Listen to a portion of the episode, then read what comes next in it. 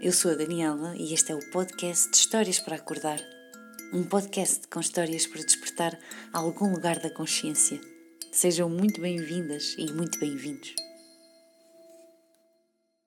Um abrasador frio envolvia toda a cidade naquilo que ela continha, nos seus segredos e oásis, nos lugares estagnados daquilo que foi e nas memórias de cada um por entre os passos que ainda haveriam de dar. Eulália havia-se deitado já tarde, mal disposta, certa de que apenas a renda e as contas que definiam a qualidade da sua casa estavam pagas de forma direta, não sabendo ela o que o universo lhe daria mais como investimento. Poderia certamente ser, pelas suas crenças a precisar de renovação, de algo muito parecido com o seu coração, fechado e triste. Fechou a persiana, querendo se envolver entre as inúmeras fofuras da cama, de lençóis a mantas de maior volume e grau, que contrastavam com a falta de entusiasmo que mostrava no seu corpo. O sono chegou rápido. Bastaram três minutos a aconchegar a bochecha na almofada para tão inocentemente se render àquilo que o outro lado do mundo lhe queria segredar. Eulália acordou no seu sonho, erguida por entre uma cruz, viajando até aos tempos da história onde as punições eram um espetáculo a céu aberto. Ao sentir os seus braços e pés agarrados, percorreu-lhe uma força inexplicável, como se quisesse rebentar o inquebrável, agarrar a vida como o último oxigênio, lutar com as forças que ela reprimia que tinha.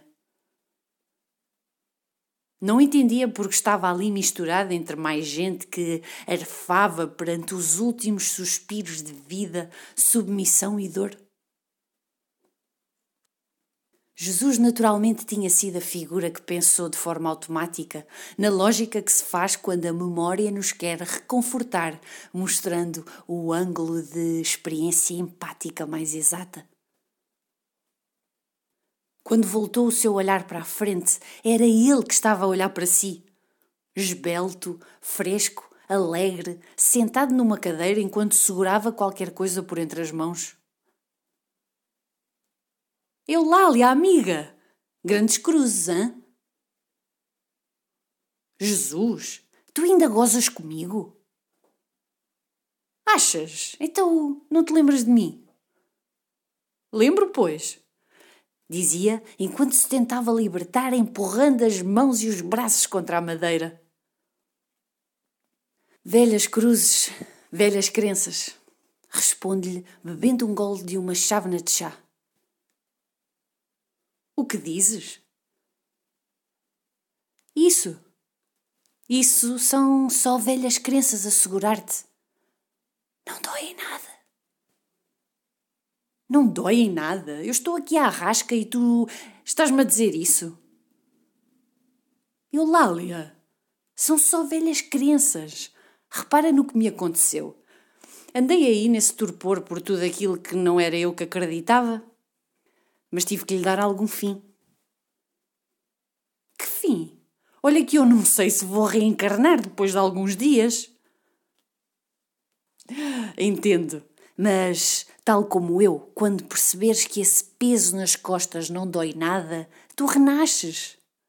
Afinal, por que é que tu estarias a sentir que não queres estar aí?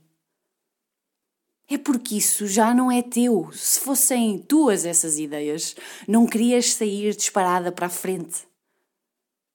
Olha, tu já reparaste que as pessoas se compadecem tanto com a minha imagem na cruz? De alguma forma, é a elas que se estão a ver nessa espécie de compaixão pelo que não se entende e é injusto, mas que não se consegue mudar.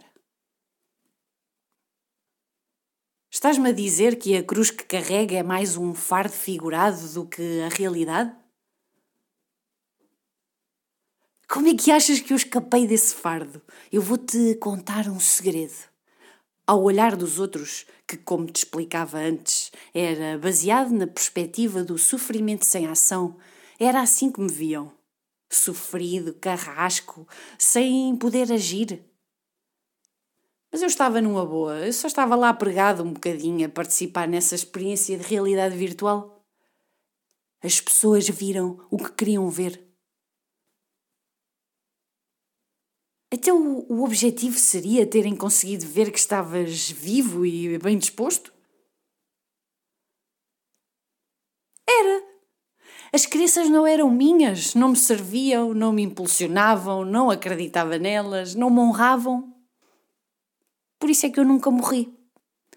Mas como poucos o conseguiram ver, eu não fiquei cá por muito mais tempo. Ainda não estavam preparados.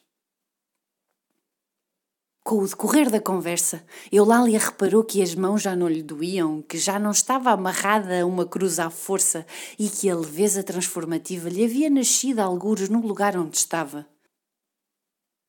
Quando acordou, entre o sono profundo e a percepção vagarosa do aqui e agora adormecido, o seu corpo estava tão esticado, mas tão esticado na cama, que viu como é que ele ocupava ainda mais espaço do que tudo aquilo que ela poderia imaginar.